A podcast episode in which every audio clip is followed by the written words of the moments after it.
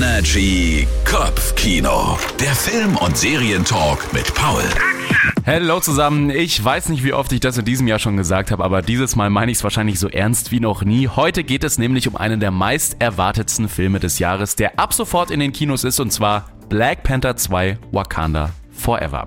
Teil 1 ist ja mega durch die Decke gegangen und wurde ja unter anderem auch als bester Film für den Oscar nominiert. Und da kann man sich schon mal die Frage stellen, kann Teil 2 da mithalten? Kurz und knapp, ja, Teil 1 war ja schon anders als die üblichen Marvel-Filme und das schafft man auch wieder in Teil 2. Wobei die Herausforderung hier natürlich nochmal größer war.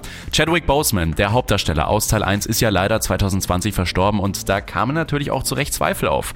Wie geht man damit um? Wie will man ihn ersetzen? Wie kann der zweite Teil ohne ihn funktionieren? Und auf diese Fragen hat man in Black Panther 2 definitiv die einzig richtigen Antworten gefunden, ohne jetzt zu sehr ins Detail zu gehen. Ist Black Panther 2 Wakanda Forever also ein gelungener Film? Ja, wenn nicht sogar einer der besten Marvel-Filme überhaupt. Klar geht es im Film natürlich wieder um Bösewichte, Wakanda und so weiter, aber es geht auch um Trauer und Verlust und die Art und Weise damit umzugehen.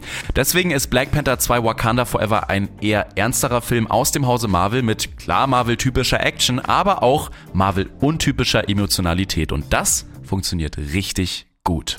Immer wissen, was läuft. Energy Kopfkino. Der Film- und Serientalk mit Paul.